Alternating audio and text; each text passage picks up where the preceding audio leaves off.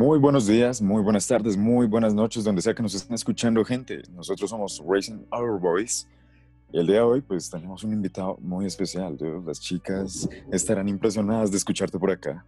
Pero bueno, le haremos paso aquí a Michael para que nos introduzca. Eh, claro, eh, muy, pero muy bienvenidos a todos los que nos escuchan. Eh, pues nosotros, el día de hoy, pues nosotros venimos con un tema pues, que es muy creo que es muy crucial para nosotros los jóvenes y para, para incluso tema que incluso ha llegado a tomar memes como la ansiedad. Eh, tenemos un invitado muy especial y pues así mismo quiero presentarlo, eh, Juan Camilo Salas. Eh, ¿Qué expectativa tienes acerca de, este tema del miedo, el miedo que nos han implantado y todo respecto al COVID? Hola, hola a todos. Primero que nada, saludarlos. Qué rico estar aquí con ustedes, con, con ese equipo de trabajo tan, tan fuerte y tan divertido. Eh, es muy rico estar aquí. Y pues nada, las expectativas son de pronto desmitificar un poquito lo que, lo que se conoce en temas de COVID y, salud mental, de pronto de, de hablar de cómo lo veo yo desde mi perspectiva como psicólogo y como cristiano. Y, y nada, pasar un rato rico hablando y, y de pronto informando a las personas que, que se conectan y, y, nos escuchan en este momento. Bueno, pues aquí el tema principal es como quitar los miedos, quitar el temor que, que se nos ha plantado por esta enfermedad que ha llegado mundialmente.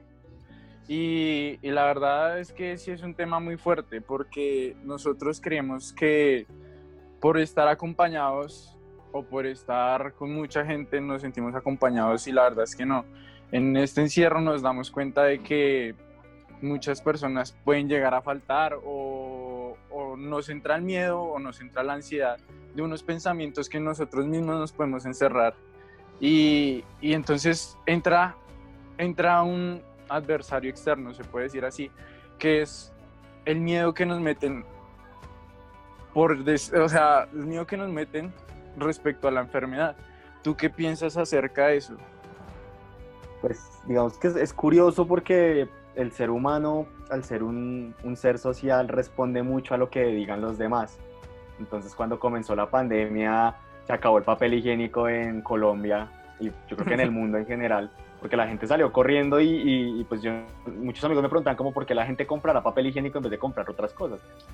Y, y es eso, o sea, es, es, un tema de que la gente realmente le gana el miedo y, y se vuelven como, como animalitos irracionales algo que pronto no los va a, a llegar a, a, completar, a sustentar. Digamos que en ese caso fue el papel higiénico. La gente se, se, acogió a que, mejor dicho, si se acaba el papel higiénico se mueren, pero no pensaron de pronto en comprar otras cosas. No pensaron de pronto en que, en que era mejor no hacer ese, ese pánico y esa escena y ese showcito para que, pues digamos, la, las ciudades no se quedaran sin, sin, sin los abastos mínimos de comida y alimentación y, y recursos mínimos para el hogar y para el aseo personal.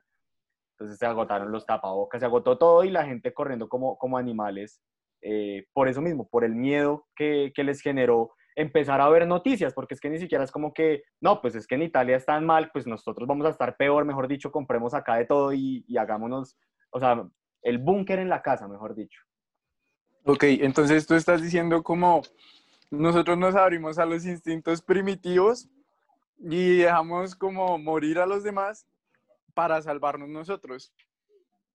¿Sí? Sí, es que el miedo, o sea, el miedo es algo completamente racional, el miedo es algo completamente, o sea, es algo que se, se entiende porque es natural en el ser humano, ¿sí? El problema del miedo es cuando tú llegas a, o sea, cuando tú no controlas ese, ese sentimiento, esa emoción que te está produciendo y eso empieza a afectar tu vida cotidiana, o sea, que tú, que tú pases por encima de las personas, que tú te agarres con otra persona en un centro comercial, en un supermercado por el último rollo de papel higiénico, es algo que carece completamente de sentido. O sea, o sea, cuando, cuando tú sientes miedo, está bien, pero si ese miedo te está llevando a comportarte como, como, como un animal, como una persona irracional, pues ahí es donde carece de todo sentido.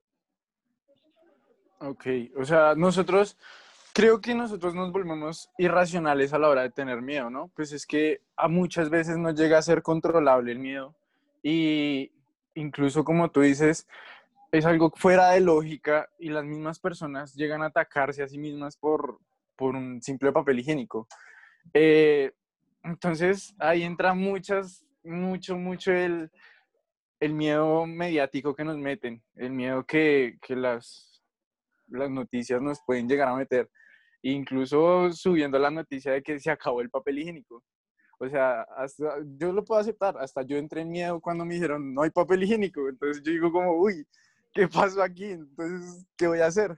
Ya en tema general, que es eh, el miedo que nos produce a nosotros mismos entrar en esta pandemia o la ansiedad que nos puede producir estar encerrados.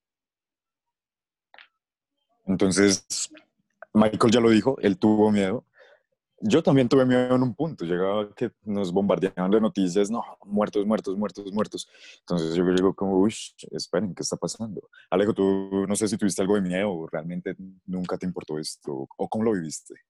Hola, ¿cómo están? Bueno, te cuento que a mí me pasaba mucho que cuando comenzó todo lo de la pandemia y empecé a ver las noticias y empecé a ver todo el boom que estaba sintiendo la gente y cómo las opiniones empezaron a regar y empezaron a crecer, a mí me entró miedo. O sea, y yo no hacía sino ver noticias y sino ver esas cosas y yo decía, hasta que llegué, parce, o sea, eh, yo quería casarme, yo quería, yo tenía ciertos sueños, pero, pero hasta aquí llegué y pues, ¿qué se le va a hacer? Entonces, pero entonces no era como una resignación que viniera de Dios, me hago entender, era una, una resignación fea y no dejaba de sentir ansiedad y era, era esta sensación de que quería comer más, de que quería salir desesperadamente, de que no podía sentarme a hablar con las personas. Yo sí sentí miedo. Hay un tema muy curioso que, digamos, yo me he dado cuenta recientemente con, con, todo este tema de que ya se acabó por lo menos la, la, cuarentena obligatoria. Y es que las personas realmente no le tenían miedo al COVID, sino a la situación tan, o sea, como a, como a la incertidumbre que había, porque es como, hey, hay un virus nuevo, nunca hemos estado en pandemia, nunca hemos estado encerrados. Y, y yo siento que la gente le generaba más pánico el tema de, de, de, que los tuvieran encerrados al tema de que realmente hubiera una pandemia, que hubiera una enfermedad que estuviera llevándose un montón de personas. Sí, porque digamos, si ustedes miran las calles hoy que se acabó la, la cuarentena, la gente está saliendo común y corriente con sus medidas de bioseguridad, evidentemente, pero, pero, pero yo siento que, que el miedo surgió fue a partir de, de la inseguridad que había o, del, o, del, o de la incertidumbre frente a la situación, o sea, como, hey, ¿qué va a pasar mañana? Que siento claro, que algo claro. que le pasó a Alejo me pasó a mí. Claro, digamos en las noticias decían que la economía informal se iba a acabar, que muchos establecimientos tenían que cerrar, que no iba a haber provisión, o sea, la sensación general era que no iba a haber provisión para nuestras casas. Y nosotros decíamos como, ¿y ahora qué vamos a hacer? ¿Cómo vamos a sobrevivir? Pues eh, yo supongo que esto iba como a la expectativa de las mismas personas, ¿no? Porque nosotros nos creamos una idea de que vamos a estar encerrados y no vamos a tener ningún contacto con ninguna persona. Fuera de lo que tenemos como, como lo que es el Internet y podemos comunicarnos con las personas, siento que nos hace falta como ese contacto físico con las personas. Y pues a, a esta pandemia nos ha llevado a no tener nada de contacto con las personas. Y como dice Juan, era como más el miedo al encierro y a ese aislamiento social que verdaderamente íbamos a tener. Yo ahí, eh, ahí quiero meter la, la, cucharada, perdón, y quiero citar las palabras de un profesor que me dijo, en, él, él, me estaba, era mi director de tesis el semestre pasado, cuando comenzó la pandemia, le preguntamos qué, bueno, y él qué opinaba. Y el man dijo unas palabras muy sabias que es, a nosotros ahorita nos están pidiendo que estemos, que nos distanciemos socialmente, que nos alejemos de las personas para pero realmente lo que eso significa no es, o sea, no se trata de separarnos emocionalmente de las personas, de alejarnos de las personas, sino de, de ahora sí es cuando más nos necesitan, estar ahí, ¿sí? O sea, es estar con quienes más nos necesitan, así sea desde la distancia, pero que el distanciamiento social no signifique alejarnos de quienes amamos. Y siento que esas palabras pues son, son, son muy valiosas y muy importantes. Uy, sí, muy de acuerdo porque muchas personas han, han creído que, o sea, han de por sí sufrido soledad, ¿no? Y abandono y cosas así. Y con el encierro esa cosa se ha vuelto demasiado más grande, ha crecido exponencialmente. Y la verdad es que no es así, no debería ser así. O sea, entre más nosotros solos nos sintamos, es cuando más debemos ir a otras personas a, a reconocer que nos sentimos solos, a reconocer que tenemos cosas con las que estamos luchando. Y ahí, y ahí incluso es cuando entran las mentiras que, que nuestra misma mente crea alrededor del, de lo que nosotros vivimos. Eh, nosotros nos encerramos en nuestros propios pensamientos y creemos que las de, la demás gente no nos llega a entender y que la demás gente no nos puede ayudar. que nosotros somos los únicos que nos va a poder salvar y eso excluye incluso a Dios.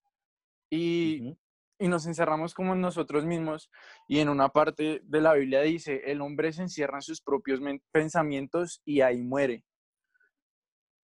Y, y yo, o sea, yo en mi propia experiencia, yo sentí una soledad pues brutal, un miedo infinito donde yo no sentía la presencia de Dios. Y las mentiras llegaron a mi mente porque faltaba Dios. Bueno, y ahí viene la... A mí... Ah, no, espera, espera. Es que a mí me pasó al contrario. O sea, bueno, sí, me dio miedo. Llegó un punto en que pues, las noticias estaban en su tope así de terrorismo psicológico. Y, pero ya después como, venga, me empecé a acercar a Dios y ya después dije como, uy, venga, pero ¿por qué tengo que tener miedo? O sea, ¿por qué realmente tengo que tener miedo? Pero llegó tanto esa confianza que ya estaba como, me creía como tan invencible que pues ya la verdad yo salía como, como, como si nada, yo salía uh, así súper casual. y pues eso tampoco estaba bien porque tenía, o sea, ni me cuidaba, no tenía ningún tipo de protección, si al caso del tapabocas porque me obligaban, pero pues realmente no era que lo usara bien ni siquiera porque me, me empañaba las gafas, entonces me dejaba la nariz por fuera.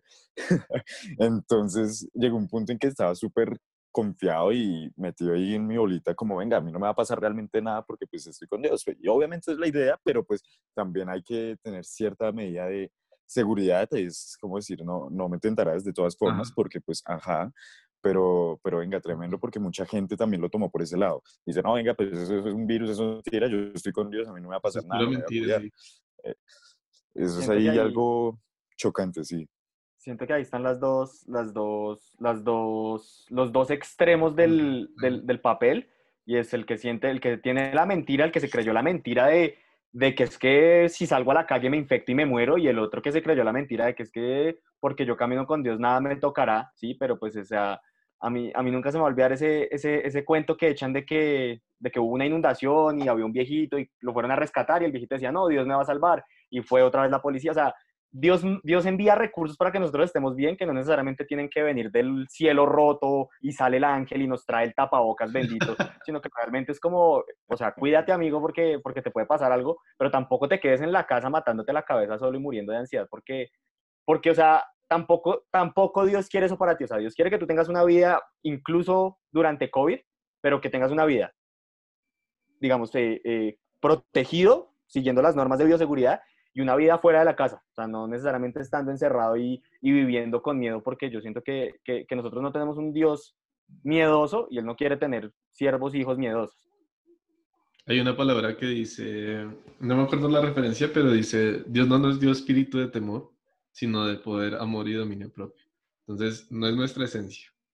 Hago esa acotación. Eh, pues aquí surge algo de verdad que es mucha controversia porque están los dos lados, ¿no? Entonces yo voy con Dios y siempre voy con Dios y Él me cuida. Y como dice Juan, Dios siempre nos, va a mandar como esos pequeños detalles bonitos que nos van a ayudar a cuidarnos a nosotros mismos. Así nosotros no nos demos cuenta, Él siempre va con nosotros. Eh, a pesar de que nosotros nos hayamos retirado de Él, a pesar de que siempre estemos fuera de Él, Él siempre va a estar con nosotros. Y eso es algo muy bueno porque Él nos ama. Y, incluso aquí hay un versículo, dice, el Señor es mi luz y mi salvación. ¿A quién temeré? El Señor es mi baluarte de mi vida. ¿Quién podrá amedrantarme?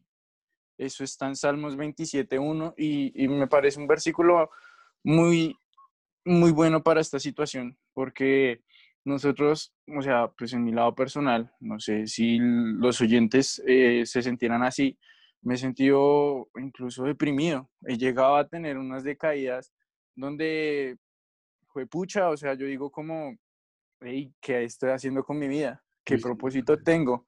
Y yo llego a dudar de la existencia de Dios. Si yo llego a esos desbalances, ¿por qué yo existo?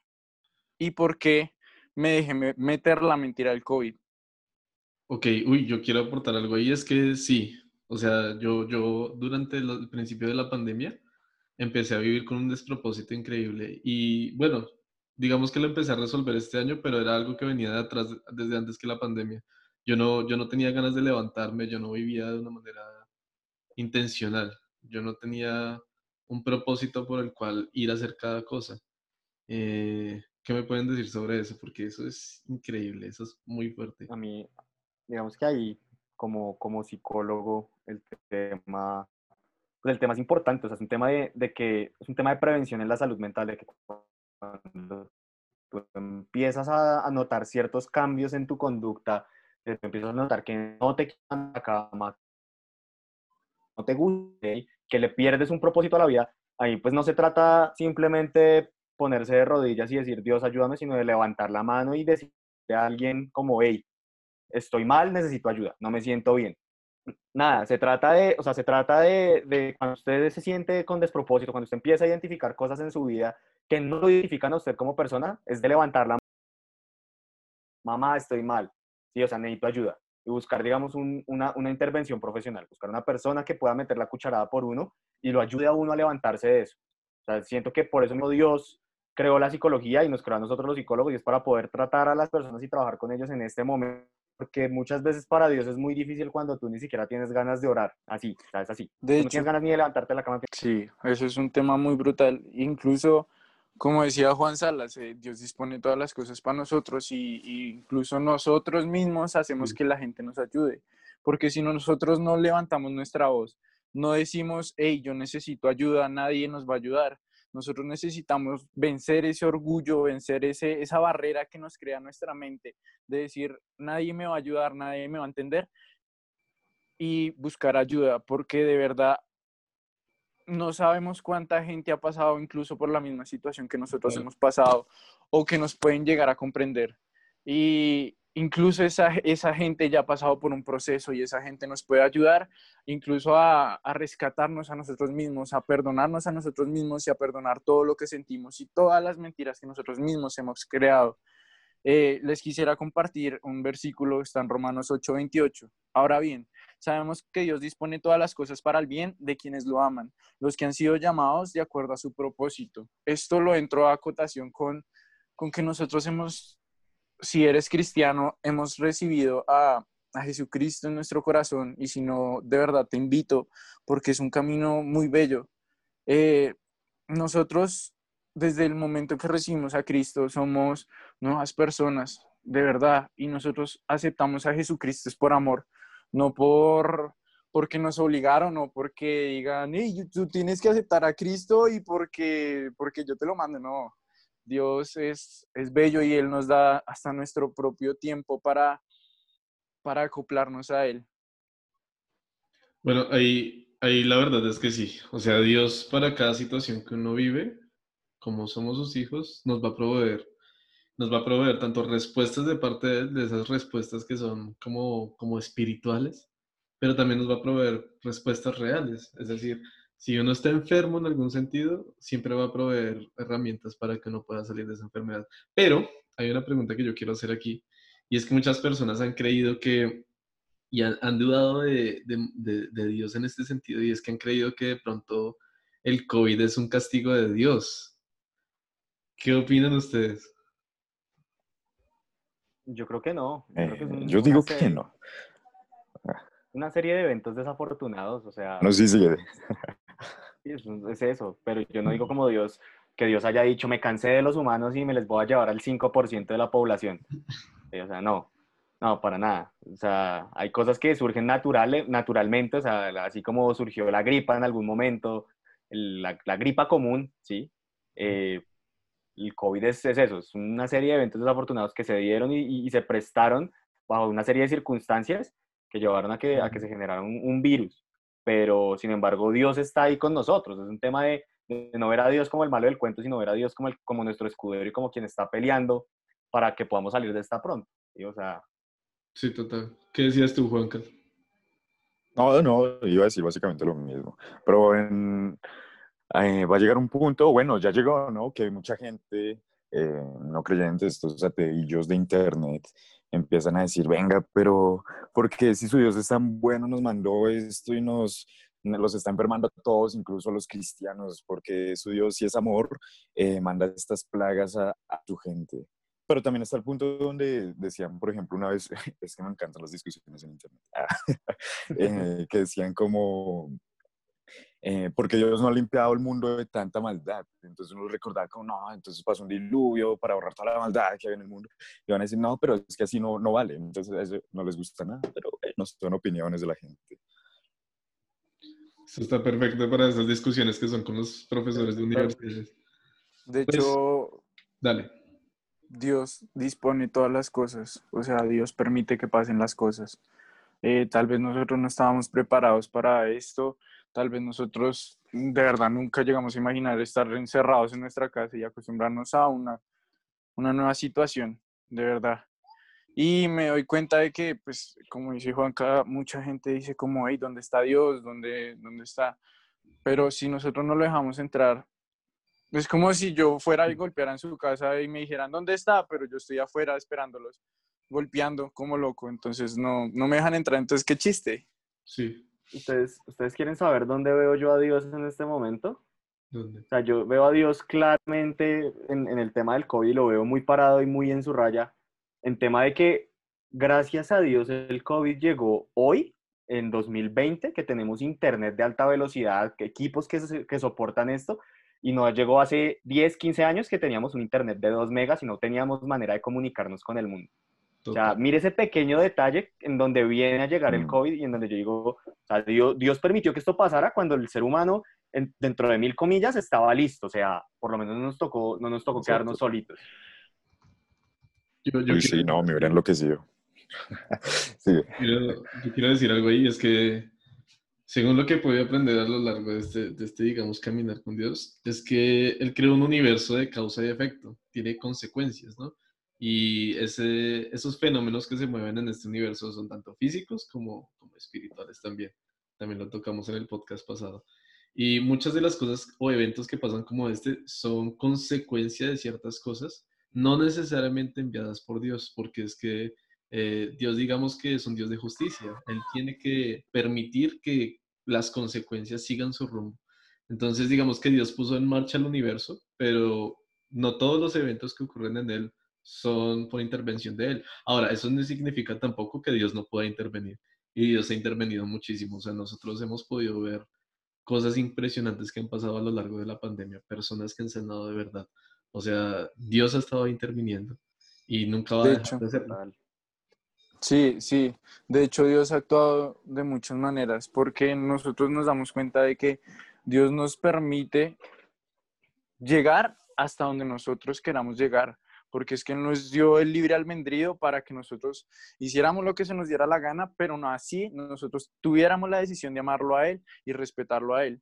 Entonces, eso es un tema muy, muy controversial porque de verdad dice la gente como, hey, pero ¿qué consecuencia estamos pagando y nosotros, nosotros no hemos hecho nada?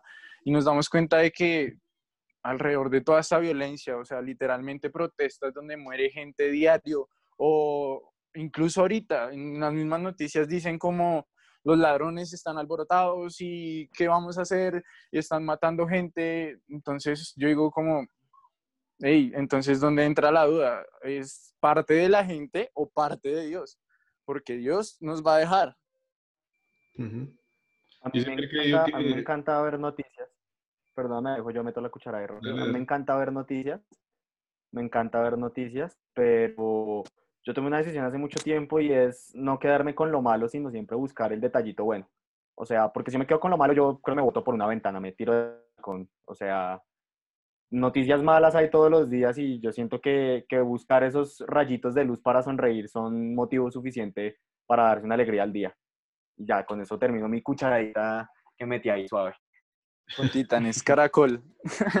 Yo, yo siempre he creído que las cosas malas a veces pasan por, por no, le atribuyen la frase a Einstein, pero no creo que sea de Einstein, y es que la ausencia de Dios en el corazón de alguien es la que suele producir la muerte y la maldad.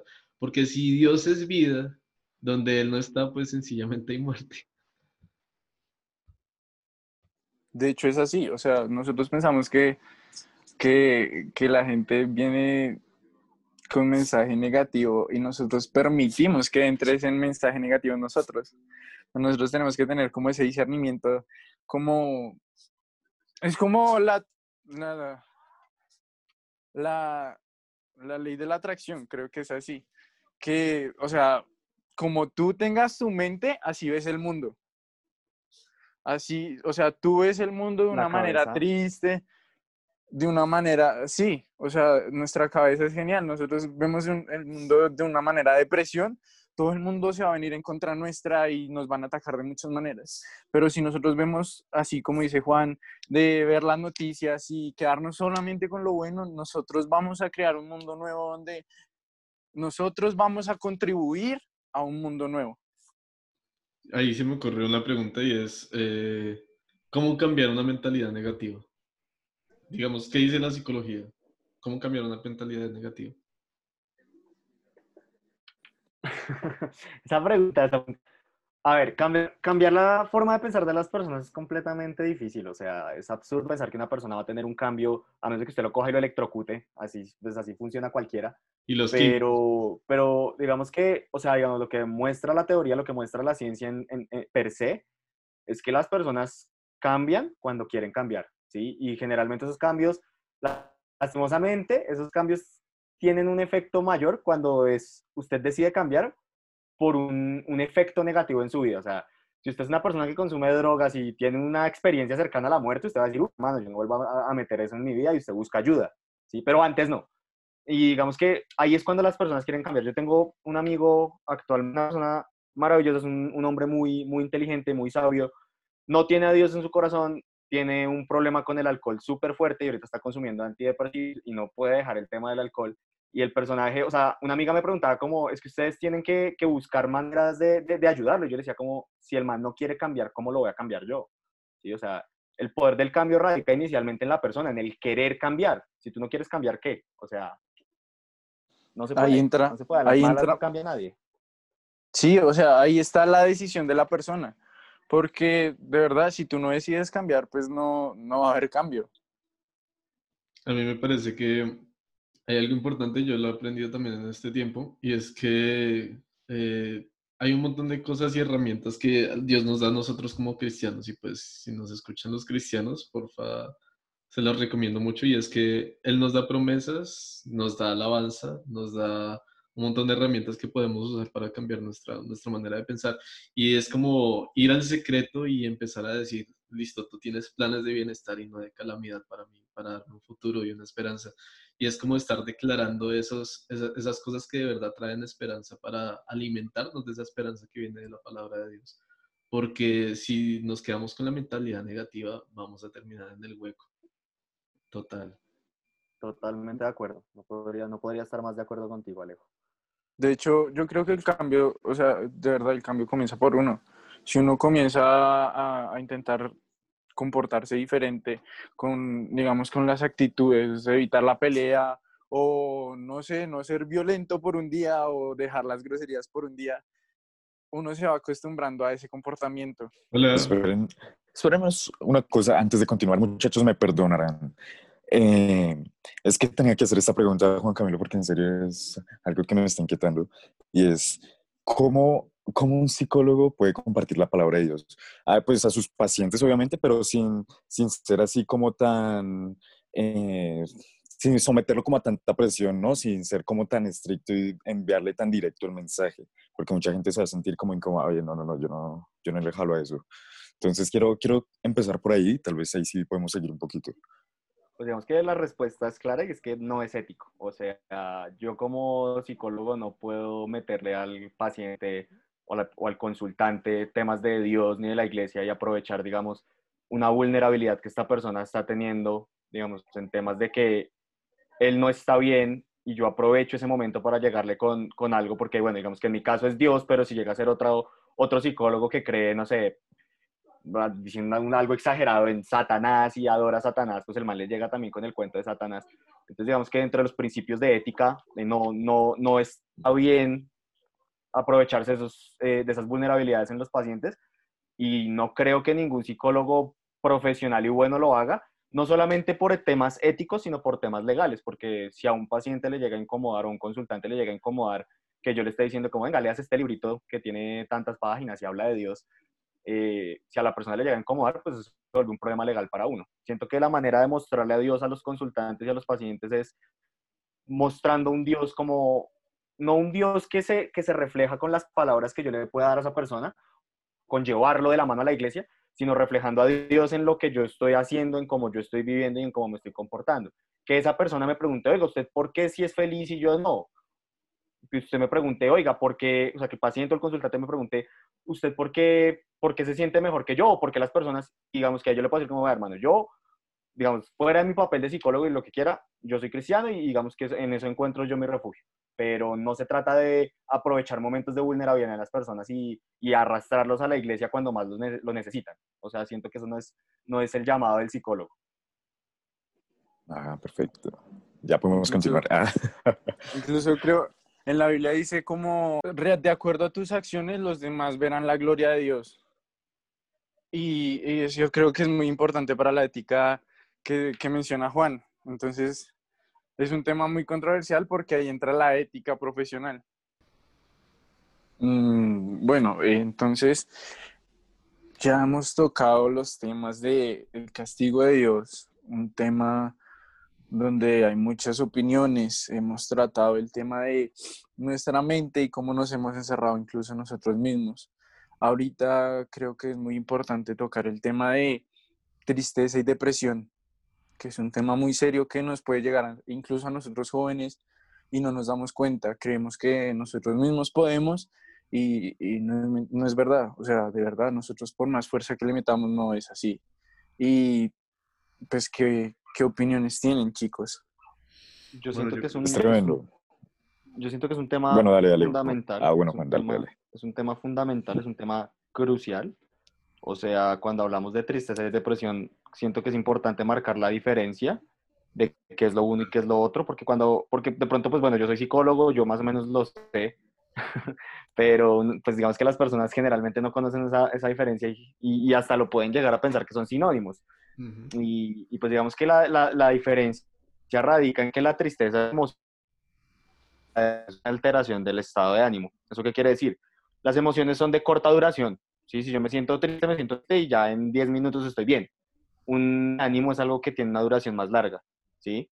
Una persona alegre está feliz generalmente todos los días, está constantemente, su, estado de ánimo es, es, la alegría, pero una persona deprimida es una persona que no solamente se siente triste, sino que se siente obsoleta, que se siente dejada, que se siente inferior a todos los demás, se siente inútil. Si no es solamente una, una, una, una, una sensación de tristeza, sino es una tristeza que invade su cuerpo y lo ahoga. Entonces, cuando yo me siento, porque es que, bueno, la tristeza es una emoción que, partiendo de que es muy importante sentirlo, o sea, yo los invito a todos a que si están tristes, dejen salir esa tristeza y rico. A mí me gusta a veces ver películas tristes como Coco para ponerme a llorar un rato, porque eso es sabroso, llorar, llorar es importante. Uno le enseñan que los hombres no lloran, pero eso es pura caca. Los hombres tenemos que llorar y llorar más.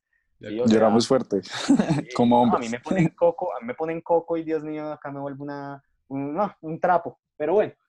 Y, siempre a tu lado. Uy, sí, eso sí. Pero, pero, pero digamos que la depresión ya es una sensación de tristeza prolongada, o sea, es que usted realmente se siente pésimamente mal y lo mencionaba Alejo en algún momento, y o sea, hay, hay, síntomas, hay una serie de síntomas que yo les voy a mencionar algunos, si los sienten, no es porque ustedes tengan depresión, evidentemente, si ustedes creen que tienen depresión, vayan a un psicólogo y él les va a decir, como dice viejo, tienes depresión. Pero digamos que temas como pérdida de ánimo, ¿sí? o sea, no querer levantarse de la cama, pérdida de energía, hay una vaina que se llama, eh, que se llama, ay, se me fue el nombre, pero es, es, que no sientes el placer de, por cosas por las que sentías placer antes, digamos, si tú antes amabas comer hamburguesa, pero ya no, o amabas jugar videojuegos, pero ya no, o amabas leer libros, pero ya de verdad te saben a caca los libros. ¿sí? O sea, tú tienes que cumplir con una serie de requisitos para que te digan tienes depresión. Ahora, eh, los tips que yo les puedo dar el primer tip es, si se sienten tristes, ricos, siéntanse tristes y muéstrenle al mundo que están tristes, que eso no tiene nada de malo, qué rico sentirse triste, qué rico sentirse feliz, qué rico poder sentir emociones. Pero en temas de depresión, yo creo que el, el, tip fundamental es, es, y lo hablábamos en el live que tuvimos con, con, con, Vale la vez pasada en, en el Instagram de, de, de ustedes chicos, eh, hablábamos de, de, una red de apoyo, de que es importante que identifiquemos quiénes son esas personas, no necesariamente tiene que ser nuestra mamá, nuestro papá, porque no todos tenemos mamá, no todos tenemos papá o no todos contamos con la confianza para hablar de esos temas con nuestros papás, pero sí es buscar esas personas que podemos identificar y decir como, hey, esta persona me puede escuchar cuando yo estoy mal. Hey, esta persona es, es, mi red de apoyo, es la persona que va a estar ahí. No tienen que ser 10 personas, puede ser una persona que esté pendiente de ti, que sepa que cuando tú estés mal, no son ganas de joder y no te va a decir como, ay, no es que esté mal como joder, sino que no, está mal y te va a prestar atención y te va a escuchar. Y si tú definitivamente dices, no, no tengo a nadie en mi red de apoyo, cierra los ojos y, te vas a dar cuenta que tienes la red de apoyo más grande que es Dios. ¿sí? que Dios está ahí detrás y es la persona que, que, que, que o sea, Dios es, es, ese ente, es esa entidad, es ese ser superior que está ahí para ti, viejo. O sea, si, si tu mamá no tiene tiempo para ti, Dios sí. Si tu papá no tiene tiempo para ti, Dios sí. Si tus amigos, si no tienes amigos, Dios es tu amigo.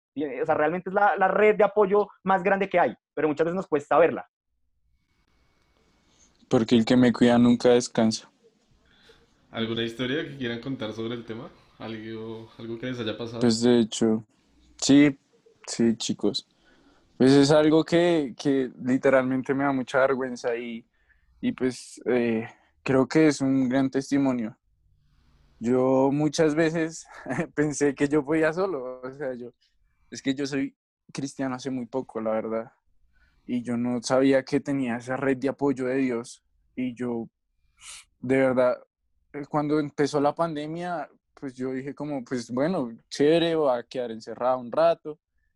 Y, y yo no estaba consciente de mis sentimientos y de lo que yo tenía en ese momento en el corazón.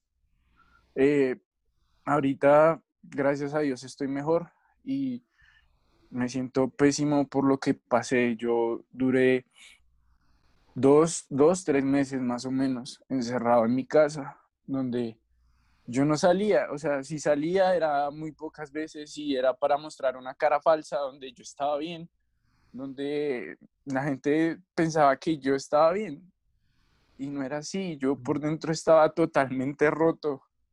Yo duraba noches enteras escuchando música de, de esa que lo pone triste a uno. Y, y, yo, yo me ponía atacadísimo a llorar. Yo lloraba y al mismo tiempo oraba y le decía a Dios que yo por qué sentía eso tan feo, que yo, o sea, yo qué había hecho en mi vida para ser así. Yo de verdad amanecía con unas ojeras horribles, con los ojos hinchadísimos, tanto así que me, me dolía parpadear, me dolía cerrar los ojos donde llegué a perder 10 kilos de la depresión tal.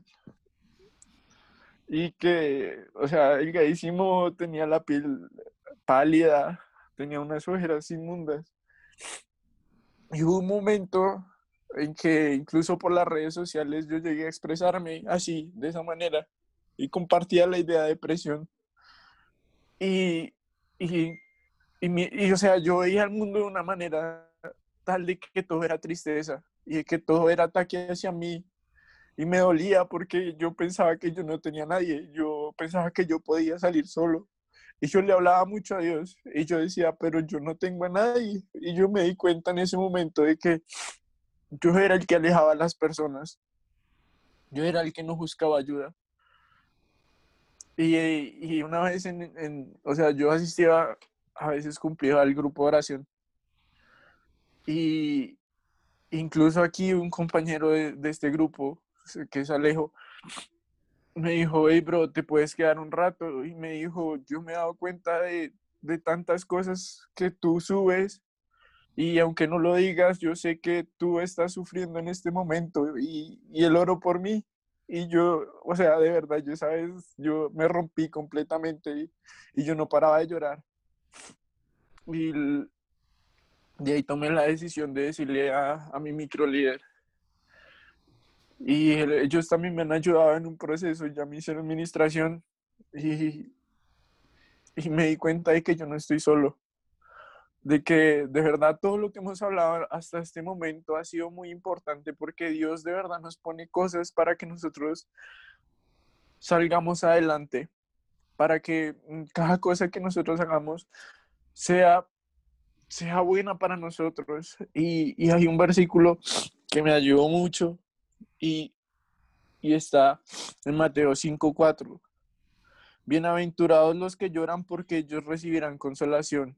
Y yo, de verdad, cuando leí ese versículo, yo, o sea, yo entre lágrimas también le decía gracias Dios, o sea, gracias por mi tristeza, porque me he dado cuenta de que a partir de ella he podido conocer un Dios tan grande como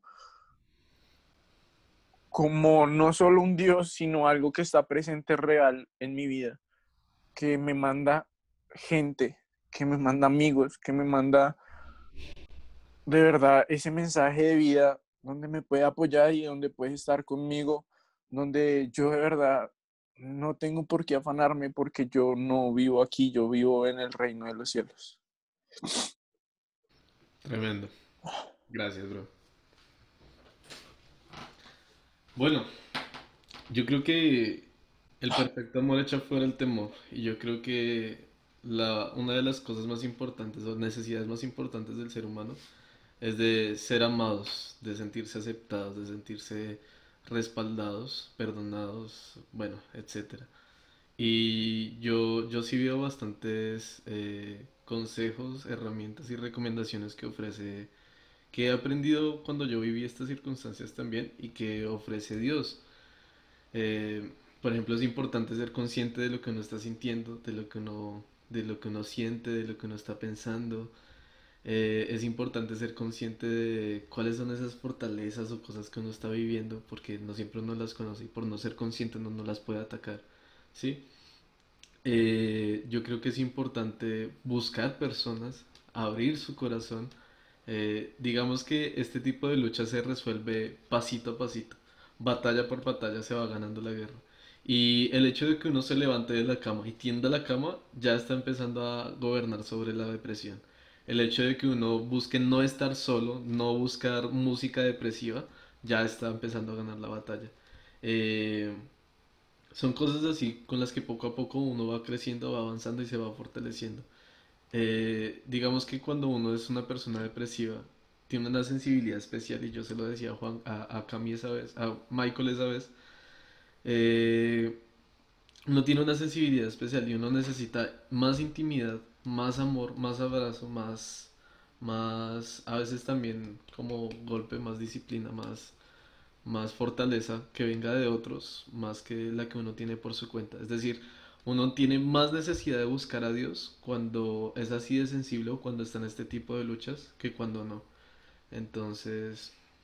Pues a ver, o sea, es completamente comprensible cuando, cuando una persona no quiere hablar de eso, cuando se aísla, porque estos son sentimientos y son emociones que, que realmente son difíciles de compartir con otros. O sea, yo no, yo no, yo no me podría poner en los zapatos, yo no podría ser empático en un tema de esos porque nunca lo he vivido, ¿sí? Y es que ahí no se trata de, de, de mirar a la persona digamos que aquí quiero acuñar algo y es un concepto, y es que la gente piensa que la empatía es eso, y es ponerse en los zapatos del otro, pero no, porque es que cuando usted se pone en los zapatos del otro, usted sigue siendo usted, ¿sí? Usted, usted va a buscar resolver los problemas y salir de los problemas a su manera, y está hablando el contexto que está teniendo la otra persona. La otra persona está deprimida porque quiere y no sale de la depresión como usted se lo propone porque no puede, sencillamente su, su vida cotidiana o sea, si, si, esa persona tiene problemas de abuso en la casa, usted está ignorando que esa persona tiene problemas de abuso en la casa. Si esa persona vive en un contexto rodeado, rodeado de, no sé,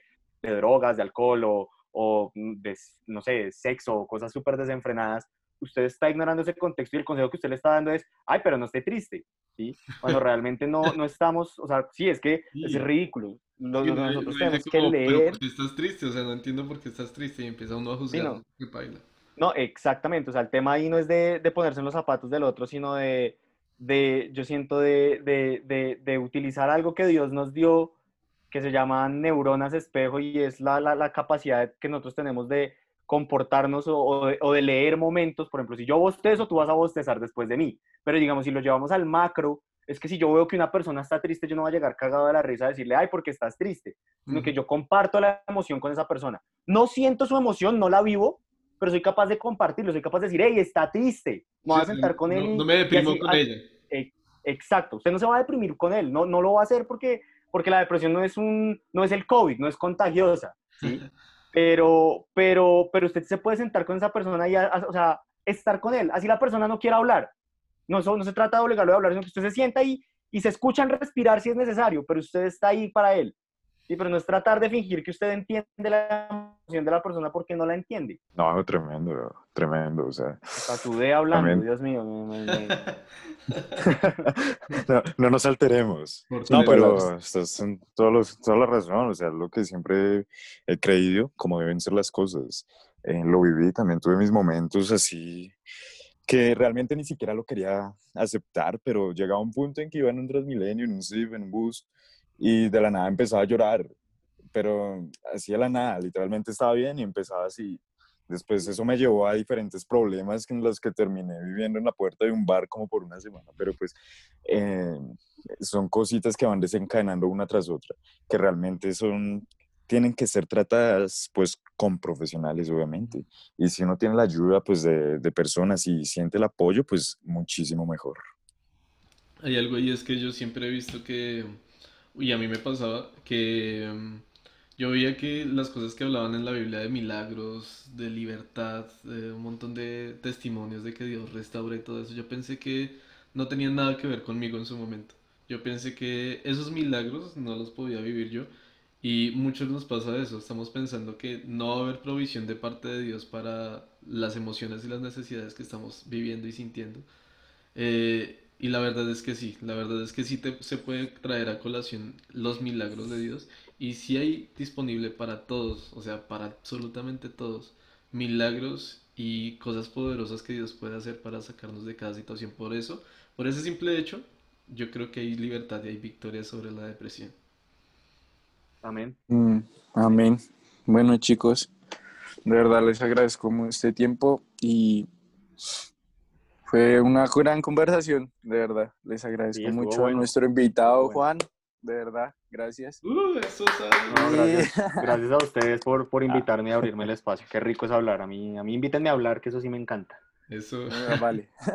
Qué chévere, bienvenido, ¿no? Eso te estaremos molestando muchísimas otras ocasiones Sí, también. Claro que sí, cuenten claro. conmigo. Para Sí, que claro. ahí estoy. Listo. Entonces, Sería de todo por verdad, hoy, ¿no?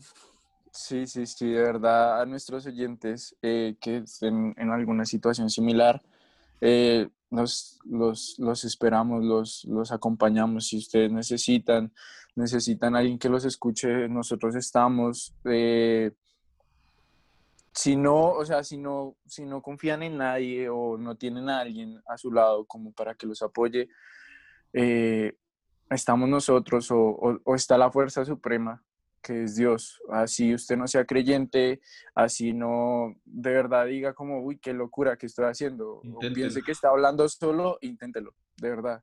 No hay nada más satisfactorio y sanador que, que hablar con Dios. Y Entonces, los así, invito, los invito de verdad.